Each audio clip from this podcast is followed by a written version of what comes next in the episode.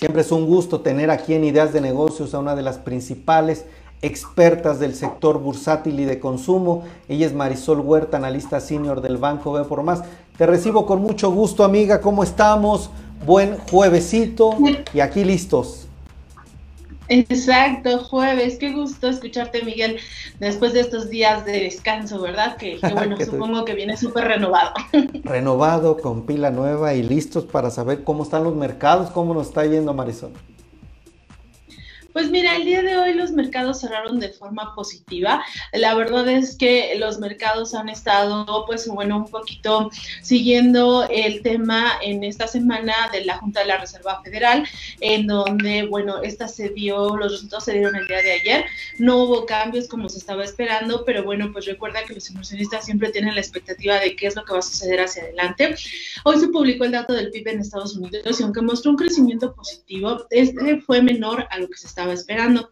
A pesar de este escenario que muestra un debilitamiento en las expectativas de crecimiento y a pesar de que sigue la incertidumbre por cómo puede afectar la variante Delta y el hecho de que, bueno, se estén dando mayores casos de contagio, los inversionistas no hicieron mucho caso a, este entorno adverso y se enfocaron en los reportes de las compañías, que recuerden que estamos en el segundo trimestre y, bueno, hasta el momento ya reportó la mitad de las empresas de Estados Unidos, o sea, recuerda que el S&P tiene 500 emisoras, han reportado el 50% y las cifras la verdad es que siguen sorprendiendo al mercado, están 83% por arriba de lo que se estaba esperando, reportes bastante favorables, sobre todo las empresas las denominadas Big Tech que fueron eh, en esta semana y que fue lo que trajo el mercado, pues no, con bastante optimismo, estuvo Twitter, estuvo Facebook. El día de hoy reportó Amazon. Amazon eh, decepcionó un poco a los inversionistas, eh, fue un reporte mixto, las utilidades fueron positivas, pero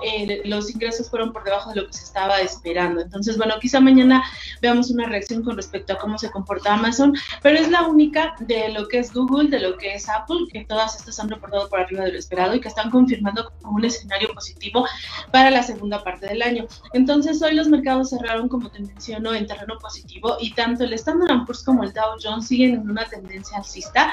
Ah, marcaron el día de hoy nuevamente máximos históricos, es decir, se encuentran en su nivel más alto. Y bueno pues esperaría que las perspectivas para la segunda mitad del año se mantengan fuertes y que los rendimientos de los mercados sean positivos. En el caso de México, eh, los reportes finalizaron el día de ayer, la verdad es que ayer fue una jornada muy difícil porque la gran mayoría de las empresas dio a conocer sus cifras, hubo muchas empresas de consumo este, y la verdad es que aquí todos los reportes fueron positivos, el día de hoy incluso notamos alzas muy importantes en algunas emisoras como Alsea, que, que subió cerca del 5%, incluso llegó a estar 8% arriba el precio de la acción.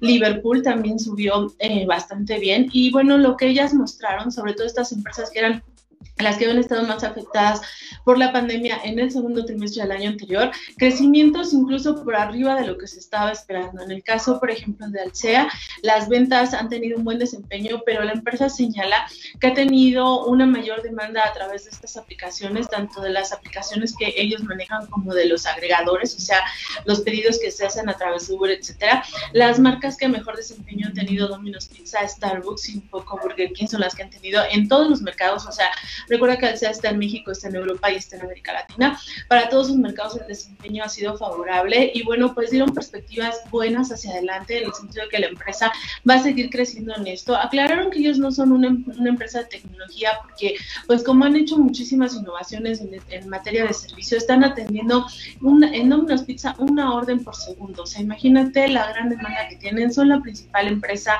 eh, de pizzas en México y entonces pretenden seguir eh, teniendo esta fuerte participación de mercado. En el caso de Liverpool, la verdad es que Suburbia creció 800%.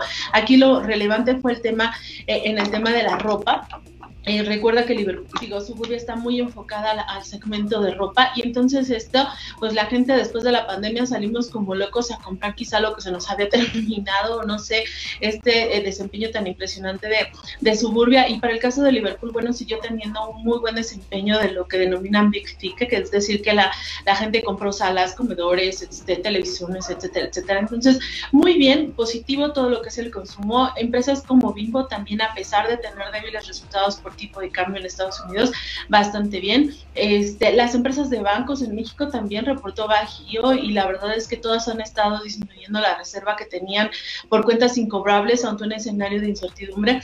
Recuerda que los bancos lo que hicieron fue incrementar sus reservas por alguna situación de impago y entonces, pues bueno, ellos como siempre tienen que responder ante sus clientes, habían hecho esto y había afectado sus utilidades y ahorita, pues bueno, ya en el tema de la pandemia, de que todo se está recuperando, van muy bien y el escenario para México también se ve positivo. Este segundo trimestre en términos generales para México sorprendió y bueno, pues estaríamos viendo la segunda parte del año en donde hasta el momento las perspectivas son favorables. Y en el caso del tipo de cambio, bueno, el día de hoy cerró en 19.86, está estable, está por debajo de los 20 pesos, entonces aquí no se está viendo por el momento ningún tipo de rumor. El entorno se ve favorable, estamos eh, terminando el mes de julio, prácticamente el séptimo mes del año y bueno, pues el balance eh, sigue siendo bueno. Y eso es lo más relevante en temas financieros. Mi querida Marisol, pues me quedan eh, varios temas. Alcea me llama la atención todo lo que nos estás comentando, Amazon, en fin. Creo que es una situación, los reportes están dando como siempre mucho de qué hablar. Yo te agradezco porque en esta temporada en donde es plena locura de eh, andar analizando y buscando, eh, nos das parte de tu tiempo y nos informas todo esto. Te mando un fuerte abrazo, mi querida Marisol, y estamos en contacto. Muchísimas gracias y nos vemos mañana con el balance mensual. A ver qué tal nos fue. Vale, gracias. Un abrazo.